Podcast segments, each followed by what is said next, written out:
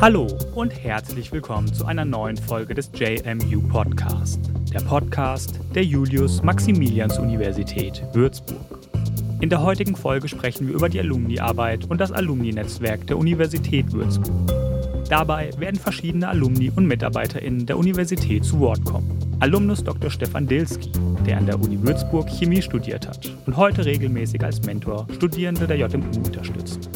Alumna Michaela Küchler, die an der Universität Würzburg Rechtswissenschaften studiert hat und heute Sonderbeauftragte des Auswärtigen Amtes für Beziehungen zu jüdischen Organisationen, Holocaust-Erinnerung, Antisemitismusbekämpfung und internationale Angelegenheiten der Sinti und Roma ist.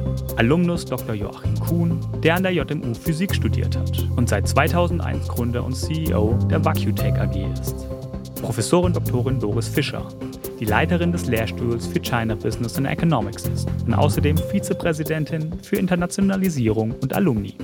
Alumnus Dr. Tobias Wunderle, der an der Uni Würzburg Musikpädagogik studiert hat und aktuell Leiter des Luftwaffenmusikkorps Erfurt ist. Einsteigen werden wir mit Michaela Thiel, die als Alumni-Referentin und Geschäftsführerin des Alumni-Vereins auch das Alumni-Büro der Universität Würzburg leitet und uns etwas zur Alumni-Arbeit und der Vision erzählen wird. Aufgrund der anhaltenden Corona-Pandemie nehmen wir unsere Folgen weiterhin per Videostream auf. Sollte es dadurch zu Qualitätsverlusten kommen, bitten wir Sie dies zu entschuldigen. Wir hoffen bald in den regulären Betrieb zurückkehren zu können und wünschen Ihnen bis dahin viel Gesundheit und alles Gute. Wie eingangs schon erwähnt, sprechen wir heute über das Alumni-Netzwerk der JMU. Alumni sind Zöglinge der Universität, die über das Netzwerk weiterhin Kontakt zur Universität pflegen. Dabei geht es nicht nur um ehemalige, aber darauf werden wir im Verlauf der Folge genauer eingehen. Zum Anfang der Folge spreche ich mit der Alumni-Referentin der JMU, Michaela Thiel. Frau Thiel, was ist denn die grundlegende Idee und Vision der Alumni-Arbeit und des Alumni-Netzwerks der JMU? Ja, als Zyklinge bezeichnen wir nicht nur die ehemaligen, sondern auch die aktuellen Studierenden, Mitarbeiterinnen und Professorinnen.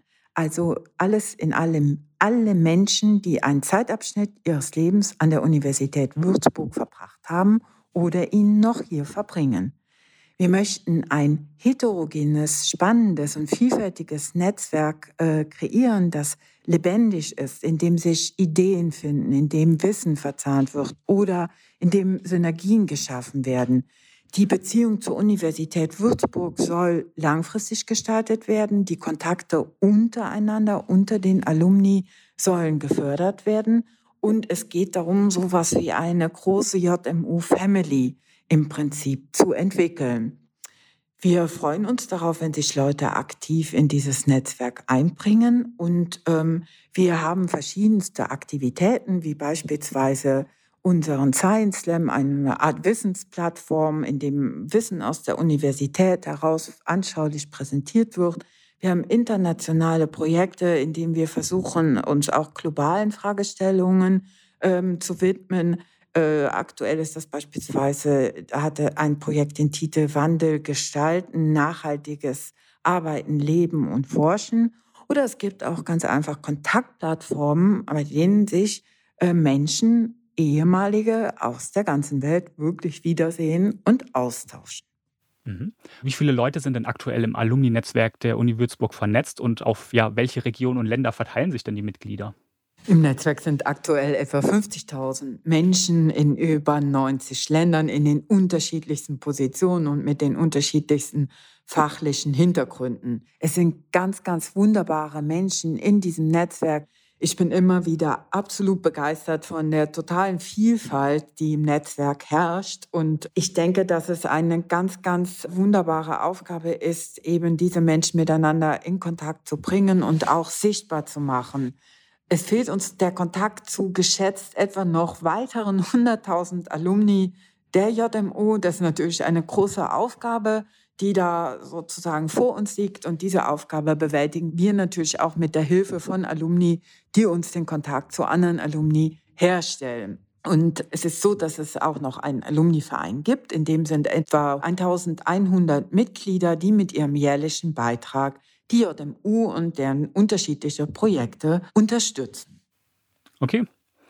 Und wer kann denn beim Alumni-Netzwerk der Uni Würzburg mitmachen? Also wie, wie kann man sich sozusagen dafür qualifizieren? Wer, wer kann Alumni werden? Ja, eine Qualifizierung in dem Sinne gibt es natürlich nicht. Ich hatte schon gesagt, Voraussetzung ist, dass man einen Zeitabschnitt seines Lebens an der Universität Würzburg verbracht hat oder noch verbringt. Und es ist natürlich auch so, dass man seine berufliche oder wissenschaftliche Ausbildung und seine Karriere in dem Sinne an der Universität Würzburg gestartet hat. Und es ist toll, wenn man dadurch und vielleicht auch durch die Freundschaften, die einen sicherlich ein Leben teilweise lang begleiten, auch mit der Universität langfristig in Verbindung bleiben möchte und hier sein Wissen und seine Erfahrungen weitergeben möchte, teilen möchte, beispielsweise als Mentor oder Mentorin für junge Studierende, junge Wissenschaftlerinnen oder Absolventinnen. Ja, und so in dem Sinne aktiv das Netzwerk mitgestaltet. Wir hören ja heute noch vier wunderbare Beispiele von verschiedenen Alumni, die sich schon jetzt aktiv einbringen und etwas darüber erzählen. Vielen Dank, Frau Thiel. Dann kommen wir nun zu unseren Alumni, denn wir haben einige Alumni eingeladen, die in dieser Folge ihre Erfahrungen als Alumni mit uns teilen werden. Und die Beweggründe, warum Absolventen, Absolventinnen mitmachen, sich aktiv beteiligen, können sehr unterschiedlich sein. Einer der Beweggründe ist ein ideelles Engagement in Form von Wissensvermittlung und Hilfestellung. Beispielsweise in Form des Mentorings, bei dem Alumni ehrenamtlich einzelne Studierende, Promovierende oder junge Absolventen und Absolventinnen der Universität begleiten und sie in Bezug auf verschiedene berufliche Fragestellungen beraten. Stefan Dilski ist so ein Mentor, hat selbst an der JMU Chemie studiert und einige Mentis sogar schon bis in den Job gebracht. Hallo Herr Dilski, schön, dass Sie da sind. Ähm, um Sie vielleicht erstmal kennenzulernen, Sie haben, wie schon gesagt, äh, Chemie studiert. Was arbeiten Sie denn heute? Heute, ganz speziell jetzt seit anderthalb Jahren, bin ich bei der Firma Schimmer und Schwarz in der Nähe von Koblenz tätig als Leiter der globalen Forschung und Entwicklungseinheit. Das mhm. ist eine Abteilung, die hauptsächlich hier in Lahnstein bei Koblenz angesiedelt ist, allerdings auch weltweit unterwegs ist. Wir haben insgesamt schätzungsweise zwölf Labore, die sich mit Forschung und Entwicklung beschäftigen, an verschiedenen Standorten in den USA, in Deutschland, in Italien, Frankreich und Spanien. Okay, super. Also das heißt, Sie haben auch schon einiges an beruflicher Erfahrung gesammelt, die Sie weitergeben können und was ja eben so auch ein Kern dieser ganzen Mentoring-Geschichte ist. Können Sie vielleicht genau. erstmal beschreiben, was so, ja, sage ich mal, die Themen sind, die in so einem Mentoring besprochen werden? Geht es da um eher Studieninhalte? Geht es um Berufswahl? Ähm, Geht es vielleicht auch um persönliche Themen der Mentees und der Studierenden? Das kann durchaus gemischt sein. Was das Studium angeht, eher weniger. Ähm, da ist es sogar tatsächlich für mich eher interessant, ein bisschen den Kontakt zu behalten, weil ich doch jetzt schon einige Zeit aus der Universität raus bin aber trotzdem immer wieder, auch jetzt in meiner jetzigen Position, ähm, habe ich mehrere promovierte Chemiker, die ich anleite, die äh, mir zuarbeiten. Und da ist es dann immer wieder ganz praktisch äh, zu wissen, in welche Richtung entwickelt sich die Chemie, in welche Richtung entwickelt sich das Studium, wie muss man dieses Bachelor-Master-System verstehen. Ich habe noch ganz klassisch damals auf Diplom studiert und mir sind dementsprechend die Studienverläufe, wie das jetzt sich entsprechend darstellt, gar nicht so bekannt. Das heißt, ich profitiere auch in der Hinsicht sehr stark vom Mentoring, dass ich eben über die Mentees dann entsprechend etwas erfahren kann, wie das jetzt entsprechend aufgebaut ist. Von den Mentees selber, die interessieren sich dann sehr stark für das, was nach der Universität wirklich kommt. Also bezüglich Berufswahl, äh, welche Möglichkeiten bieten sich da, was sind die Knackpunkte. Man lernt sicherlich sehr viel an der Universität, aber es ist fachlich bezogen und ähm, in der, ob man jetzt in die Industrie geht oder äh, in Forschungsinstituten bleibt, geht es dann auch sehr stark Richtung ähm, weitere persönliche Qualifikationen. Hm. Da sind sich Mentees auch häufig ein bisschen unsicher, inwieweit sie zum Beispiel über Hobbys reden sollen oder inwieweit so etwas entscheidend ist. Und da kann ich jetzt aus meiner persönlichen Sicht einfach sagen, diese Dinge oder ein, ein Chemiker oder eine Chemikerin, die sich in einem Unternehmen bewirbt, da wird jeder erstmal davon ausgehen, die Kenntnisse in dem Fachgebiet sind vorhanden. Davon kann man einfach ausgehen aufgrund der, äh, der Abschlüsse des Diploms oder des Masters oder der Promotion. Und das Entscheidende wird dann wirklich, wie passt jemand in das entsprechende Prinzip, also in den, in den Arbeitsalltag hinein beziehungsweise welche Zusatzqualifikationen da noch kommen. War man im Ausland, kann man dementsprechend äh, zusätzlich eine Sprache fließend sprechen, die vielleicht etwas ungewöhnlicher ist. Jetzt nicht unbedingt das Standard Englisch und äh, vielleicht noch Französisch, sondern irgendwas, äh, irgendetwas nebendran. Ist man ähm, sonst irgendwie aktiv in Bezug auf, man übernimmt Verantwortung in der Freizeit als Trainer, als Dozent? Welche Aktivitäten kommen da noch dazu? Was hat man so noch nebenbei äh, mitgekriegt? Das ist häufig eine Frage, die mir die Mentees stellen, ähm, inwieweit sowas relevant ist, inwieweit sowas wichtig ist. Und es ist tatsächlich sehr wichtig. Das sollte man nicht unterschätzen. Zusätzlich die Fragen, die aufkommen, beziehen sich jetzt inzwischen auch sehr stark immer auf die Vereinbarkeit von Beruf und Familie. Nimmt einen immer größeren Teil ein. Also auch da wird inzwischen viel gefragt, wie gut ist das machbar? Wie sieht das mit Homeoffice-Regelungen aus? Und ähm, da muss ich auch sagen, da ändert sich im Moment auch Corona-bedingt in der Industrie sehr viel. Und da kann ich natürlich auch den Mentees deutlich mehr was vermitteln als das, was vielleicht über die Universität überhaupt angebracht werden kann. Ja, Sie haben es schon erwähnt, Sie profitieren ja selbst auch so ein bisschen davon, indem Sie auch Informationen zurückbekommen. Aber wie eingangs schon gesagt, ist es ja ganze, das Ganze ja eine ehrenamtliche Sache, die über die sozusagen die Verbindung zur Universität zurück funktioniert. Warum finden Sie denn dieses Mentorenprogramm so wichtig, dass Sie sich da eben auch ehrenamtlich äh, engagieren und diesen, diesen Aufwand auf sich nehmen? Weil ich denke, es ist etwas, wovon man einfach profitieren kann. Ich habe selber die Möglichkeit nicht gehabt, dass ich habe also niemanden gehabt, der mich so, ich sag mal, an die Hand genommen hat und ein paar Sachen erklärt hat. Es wäre sicherlich sehr schön gewesen, wenn man mal jemanden gehabt hätte, der vielleicht über den Lebenslauf geguckt hätte mhm. ähm, oder der bei verschiedenen Stellenanzeigen ähm, dann mal vielleicht auch mal mit drüber geguckt hätte und gesagt hätte, ist das tatsächlich so relevant oder passt das so und ähm, wo will man eigentlich hin?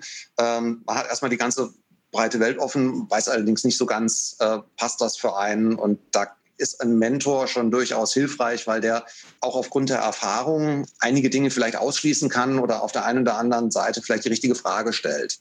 Ich habe selber von einem dann in der Firma allerdings erst existierenden Mentoring-Programm sehr stark profitiert, weil mich ein dienstalter Anwendungstechniker äh, mehrere Jahre dann begleitet hat. Und von dieser von diesem Training, von dieser Schulung, dann wirklich Training on the Job allerdings schon, habe ich sehr stark profitiert. Sowas kann man schon eine Weile vorher ansetzen. Dann ist vielleicht auch der Schock des Wechsels zwischen Universität und Arbeitsleben nicht ganz so groß. Ähm, vielleicht kann man allerdings auch beim einen oder anderen dann schon von vornherein ausschließen, in die eine Richtung zu gehen oder halt feststellen, okay, die andere Richtung ist vielleicht besser. Arbeitsleben muss man sich auch immer vor Augen führen. Insgesamt hm, ein Drittel seiner Zeit wird man irgendwo in irgendwelchen Büros verbringen. Der Gesamtlebenszeit, das muss man einfach mal so konstatieren. Und ähm, da muss es ja schon passen. Und wenn man vorher weiß, wenn man sich mit jemandem mal ausgetauscht hat, der schon ein bisschen was weiß, der schon ein bisschen Erfahrung hat, dann ist das durchaus hilfreich. Und ich hätte sowas gerne gehabt und ähm, denke, es ist einfach für diejenigen, die sich dann an mich gewendet haben, auch immer von Vorteil gewesen. Und es wurde ja auch schon eingangs erwähnt. Also bis jetzt habe ich tatsächlich alle Mentees, die ich betreut habe, auch irgendwie auf einen Weg gebracht, dass sie dann auch eine Stelle gefunden haben. Das kann also nicht ganz verkehrt gewesen sein. Mhm. Also ein sehr erfolgreiches Programm kann man zusammenfassen. Also von meiner mhm. Seite her bis jetzt ja. Super. Und vielleicht noch ganz kurz die Frage, wenn Studierende an Sie herantreten oder, sage ich mal, dieser ganze Prozess, wie läuft der denn ab und wie entscheidet sich denn für Sie auch, ähm, also das ist ja vielleicht auch eine Abwägung von Ihnen selbst, ob Sie sagen, ich kann dieser Person helfen oder vielleicht auch gar nicht oder vielleicht passt es auf einer persönlichen Ebene auch gar nicht. Also dahingehend äh, ist das, ähm, bereitet das Alumni-Büro relativ viel vor in diesem Mentoring-Programm. Ich kriege also immer einen gematchten Partner quasi zugewiesen. Mhm. Also es wird dann immer gesagt, ähm, wir haben eine gewisse Anzahl an Mentees, die sich dafür interessieren. Und dann wird schon ein bisschen geguckt, passt das überhaupt fachlich? Kann man damit überhaupt was anfangen? Das ist schon mal das allererste. Also ich kriege hier nicht Anfragen von den Studenten direkt, dass mhm. sie dann sagen, hier, ähm, ich würde gern was wissen. Und dann hat man da einen Juristen vor sich und hört einen BWLer oder Theologen und ist selber Naturwissenschaftler, da kann man relativ wenig helfen. In den Naturwissenschaften selber ist es dann aber auch breiter gefächert. Also ich bin selber Chemiker, habe allerdings nicht nur Chemiker betreut, sondern mhm. auch ein bisschen außerhalb, äh, Materialwissenschaftler schon, ähm, aber zumindest in demselben Rahmenumfeld. Dann gibt es ein erstes Treffen. Äh, normalerweise wird versucht, das in einem größeren Rahmen zu halten, dass die Berührungsängste abgebaut werden, dass also nicht nur da äh, das Zweierpärchen sitzt, sondern wirklich eine größere Gruppe an Mentoren und Mentees. Macht das Ganze etwas aufgelockerter. Ähm, und dann wird erstmal generell über das Programm gesprochen. Ähm, jeder stellt sich mal kurz vor und dann werden die Pärchen zusammengesetzt und dann ähm, spricht man einfach mal ganz locker für eine gewisse Weile miteinander. Viertelstunde, 20 Minuten. Ähm, Und äh, in dieser ersten Beschnupperungsphase, da stellt man relativ schnell fest, ob es passt oder nicht. Mhm. Ähm, wenn ich jetzt mal zurückdenke, war es bis jetzt bei äh, einer Pärchenkombination, die ich hatte, so, dass wir nach dem Gespräch gesagt haben, war ganz nett, dass wir uns mal unterhalten haben, aber es passt nicht wirklich, ähm, glaube ich, da kommen wir nicht ganz zusammen. Mhm. Äh, und bei den anderen hat es entsprechend funktioniert. Und ähm, dann ist das ein, äh, die weitere Kontaktaufnahme obliegt dann Mentor und Mentee, dass die dann entsprechend vereinbaren, wir wollen uns in einem halben Jahr wieder mal unterhalten oder wir wollen regelmäßig uns unterhalten. Wir machen das immer persönlich oder wir machen das per Telefonat oder per E-Mail. Mhm.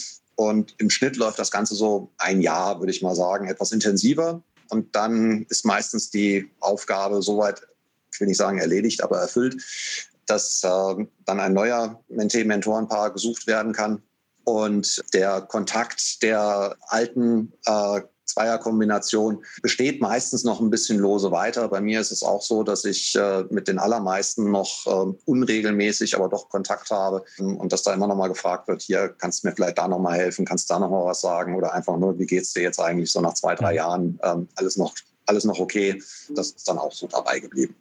Ja, super, sehr schön. Also können wir zusammenfassen für die Studierenden, die jetzt eventuell zuhören, keine Berührungsängste und falls man Interesse hat, einfach mal ans Alumni-Büro wenden.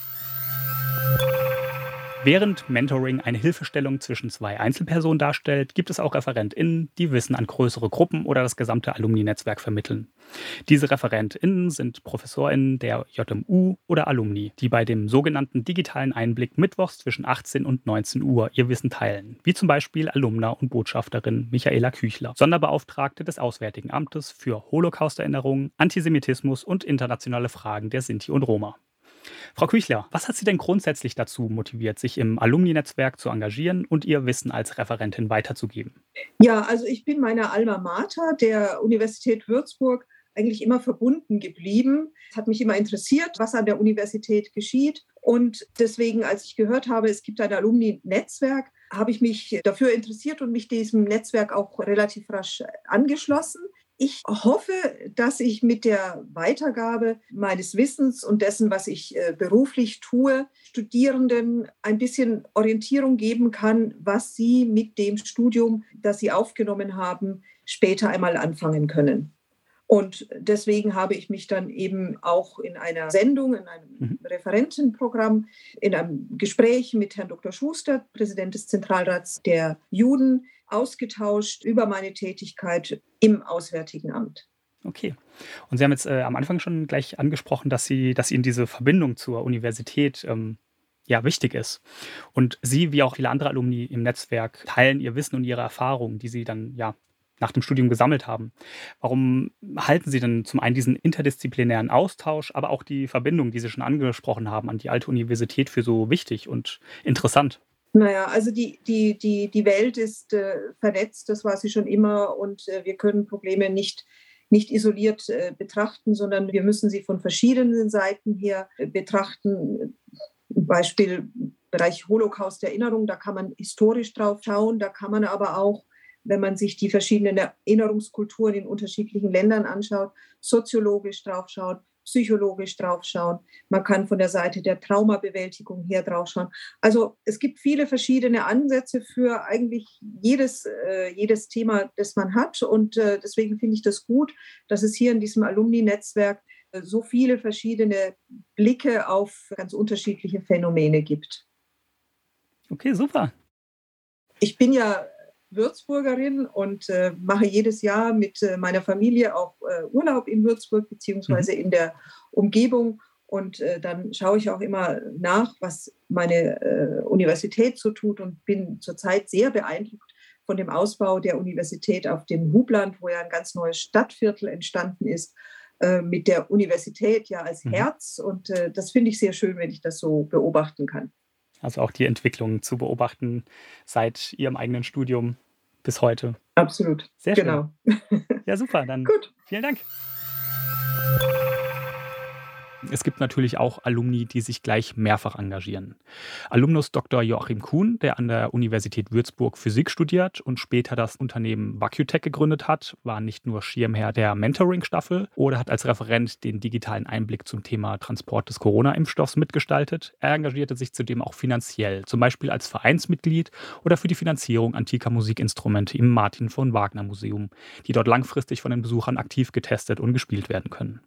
Herr Dr. Kuhn, warum haben Sie sich entschieden, dieses Musikpatenschaftsprojekt zu unterstützen?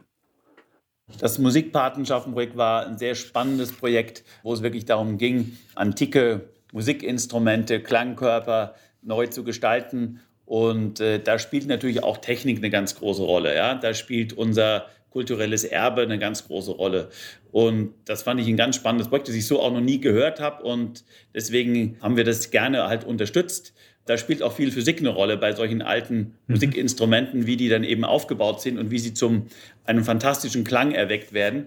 Und das war natürlich dann der Anlass, dass wir gesagt haben, da spielt so viel von unserer eigenen Unternehmens-DNA eine Rolle, aber auf eine ganz andere Weise, dass wir es einfach unterstützt haben. Und das war auch eine sehr spannende Sache. Ich war mehrfach dort, habe mir das angeschaut, hätte mir gar nicht vorstellen können, woher das sowas geht. War klasse gemacht und toll vorbereitet. Super. Und wie ich schon kurz angedeutet habe, engagieren Sie sich ja sehr vielseitig an verschiedenen Alumni-Projekten. Ähm, welche Alumni-Aktivitäten hat Ihnen denn vielleicht bisher am besten gefallen und warum?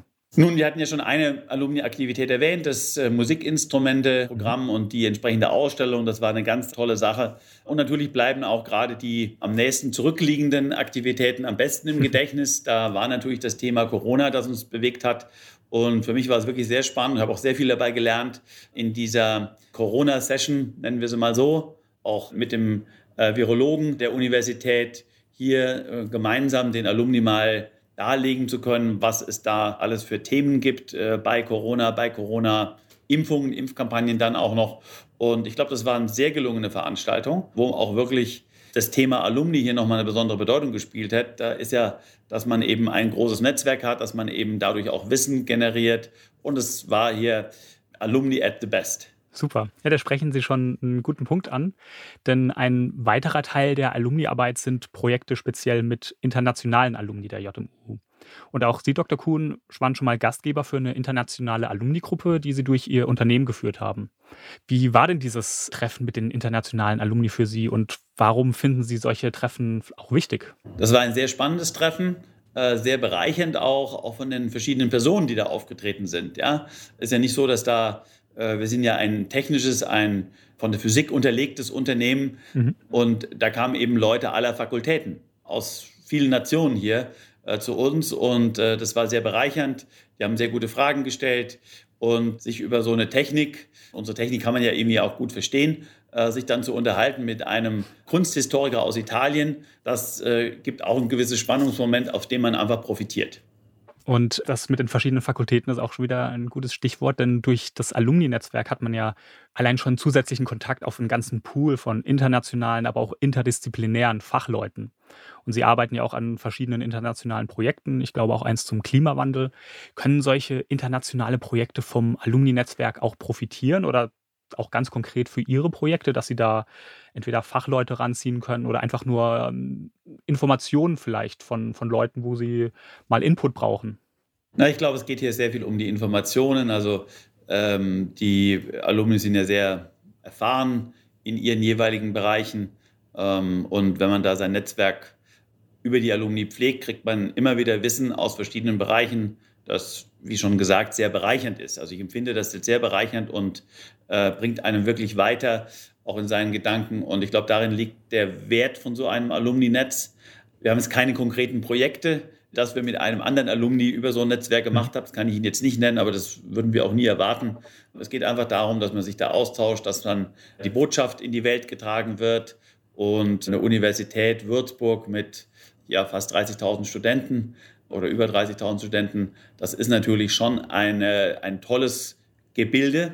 Das Ganze gibt es schon seit fast 500 Jahren. Also da kann man aus so einem Netzwerk schon unglaublich viel generieren, wobei natürlich die ersten Alumni 500 Jahre nicht mehr im Netz sind. Die tauchen ja auch immer mal wieder in irgendwelchen Jubilarfeiern oder sonstigen Veranstaltungen auf. Mindestens ja, in den Präsentationen, ja. Genau, ja. Also kann man es so ein bisschen zusammenfassen, auch im internationalen Bereich sind die Informationsaustausch und auch Reichweite so die wichtigen Punkte. Genau, und äh, ich meine, auch so ein Netz inspiriert natürlich auch. Also es gibt, äh, hat einen Vorbildcharakter. Also viele der mhm. Alumni haben es ja auch in sehr ansehnliche Positionen gebracht, ja, mhm. Weichenstellen. Also wir reden jetzt gar nicht mal vom äh, wichtigsten Alumni, unserem Herrn Röntgen, ja, äh, der natürlich in aller Munde ist. Äh, wir leben von diesen Erfahrungen und ich denke, das bringt uns sehr viel weiter. Die internationale Vernetzung mit Alumni ist natürlich auch für die Universität selbst wichtig. Ähm, Professorin Doris Fischer ist Lehrstuhlinhaberin für China Business and Economics und seit diesem Jahr außerdem Vizepräsidentin für Internationalisierung und Alumni. Professorin Fischer, die Universität Würzburg hat im Laufe der Zeit viele internationale Alumni hervorgebracht. Diese waren entweder als Studierende zur Promotion, als Postdocs oder eben als internationale Gastwissenschaftlerin in Würzburg. Sie sind nun, wie schon angesprochen, seit April unter anderem für die Bereiche Alumni zuständig. Warum liegt Ihnen besonders die Bindungsarbeit mit internationalen Alumni besonders am Herzen? Ich glaube, es gibt zwei Gründe. Das eine hat was mit meinem fachlichen Hintergrund zu tun ähm, und das zweite ist ganz generell meine Überlegung, wie gute Internationalisierung eigentlich funktionieren sollte. Mhm. Vielleicht erst zum fachlichen Hintergrund, wenn Sie sich intensiv mit China beschäftigen, dann wissen Sie, wie wichtig Netzwerke sind. Und äh, insofern ist die Pflege von Netzwerken zu Wissenschaftlern, mit denen man zusammenarbeiten möchte, beziehungsweise auch schon zusammengearbeitet hat, einfach essentiell. Und nun gibt es sehr viele Chinesen. Man kann nicht mit allen gute und enge Beziehungen haben, aber ich habe mir das hier an der Uni in den letzten Jahren also wirklich äh, ganz, ja, teilweise sogar gezielt, ich würde sagen fast strategisch gemacht. Sie selbst in Zeiten, wo ich kein Projekt mit jemandem zusammen hatte oder so, aber immer wieder geachtet, darauf geachtet haben, dass wir mit einer gewissen Gruppe von Wissenschaftlern sehr gute Kontakte halten und auch, ähm, also ich fahre ja auch öfter nach China, wenn nicht gerade Pandemie ist, ähm, also die auch immer mal da mal besucht und ähnliches, aber dass man wirklich diese Netzwerke hält, weil das ist einfach für die Zusammenarbeit mit China essentiell. Mhm. Ähm, nun kann man sagen, ja gut, das ist wichtig für China, aber warum dann auch für die Internationalisierung allgemein? Ich glaube, ähm, dass wir langfristig sehr davon profitieren, wenn wir uns äh, gut um unsere Gäste kümmern ähm, und dann aber auch eben den Kontakt halten, weil letztlich ähm, natürlich äh, zufriedene Wissenschaftler, Wissenschaftler, die sich gerne auch an ihre Zeit hier erinnern, die natürlich auch gerne sich an die inhaltliche Zusammenarbeit erinnern. Es geht jetzt nicht nur ums Kuscheln äh, sozusagen, ähm, dass die oder um den Wein in Würzburg, der spielt natürlich immer eine Rolle, aber sondern dass die sich einfach wirklich gerne auch fachlich da erinnern und dass man, wenn man dann den Kontakt hält, dass sie dann eben auch ganz wichtige ja, neudeutsch könnte man sagen, Multiplikatoren sozusagen sind äh, für uns, äh, für unsere Internationalisierung, dafür, dass die Universität Würzburg dann auch international sichtbar ist, dass man, wenn man was Interessantes hat, was man organisieren will, wo man internationale Partner braucht, auf die auch schnell zurückgreifen kann. Und ja, also im Prinzip das, was man klassische Multiplikation nennt. Okay, super. Die Jubilarfeiern der Würzburger Alumni finden normalerweise in Würzburg statt. Doch nicht jeder hat immer die Zeit oder die Möglichkeit, nach Würzburg zu reisen. So gibt es auch regionale Treffen des Netzwerks, die von Gastgebern und Gastgeberinnen in verschiedenen Städten ausgerichtet werden. Herr Dr. Wunderle, Sie waren bereits stellvertretender Leiter des Stabsmusikkorps der Bundeswehr in Berlin und sind heute Leiter des Luftwaffenkorps Erfurt. In dieser Rolle waren Sie bereits Gastgeber eines Regionalgruppentreffens. Wie haben Sie die Vorbereitung und vor allem den Abend selbst äh, in Erinnerung und wie haben Sie das, den Abend erlebt? Ja, die Vorbereitung an sich war sehr spannend mit der Frau Thiel zusammen. Wir mussten ja quasi auch ein bisschen die Entfernung überbrücken, Berlin und Würzburg.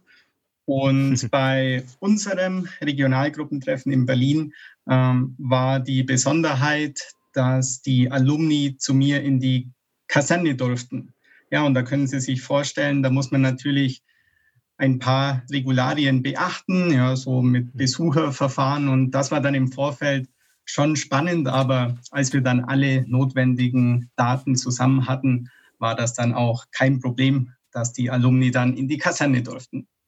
Okay, und ähm, wie ist der Abend in, in etwa abgelaufen? Wie haben Sie das so erlebt? ja, als wir dann vollständig und vollzählig ähm, quasi an der Wache waren, ähm, durfte ich alle zum Probensaal begleiten. Ja, also wie gesagt, ich bin ja tätig als Dirigent und da wollte ich eben den Alumni mal einen Einblick geben, wo denn Musik auf welche Weise entsteht, weil normalerweise sieht man ja bei Musik immer das fertige Produkt bei einem Konzert mhm. oder bei einer Aufnahme. Und ähm, wir haben quasi die Örtlichkeit des Probensaals gewählt, um einfach mal zu sehen, ja, wo entsteht denn die Musik?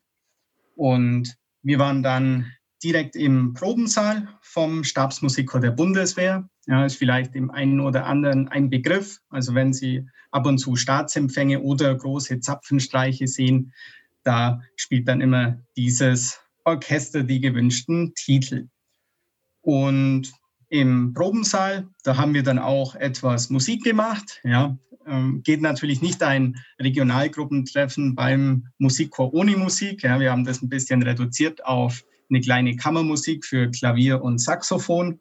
Und das war auch schon ein super Einstieg, äh, bevor es dann in die Vorstellungsrunde ging.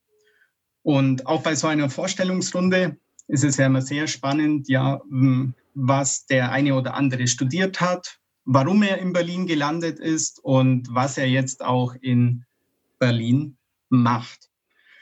Ja, nachdem dann die Vorstellungsrunde vorbei war, äh, durfte ich ein bisschen was zum Stabsmusikchor der Bundeswehr vortragen.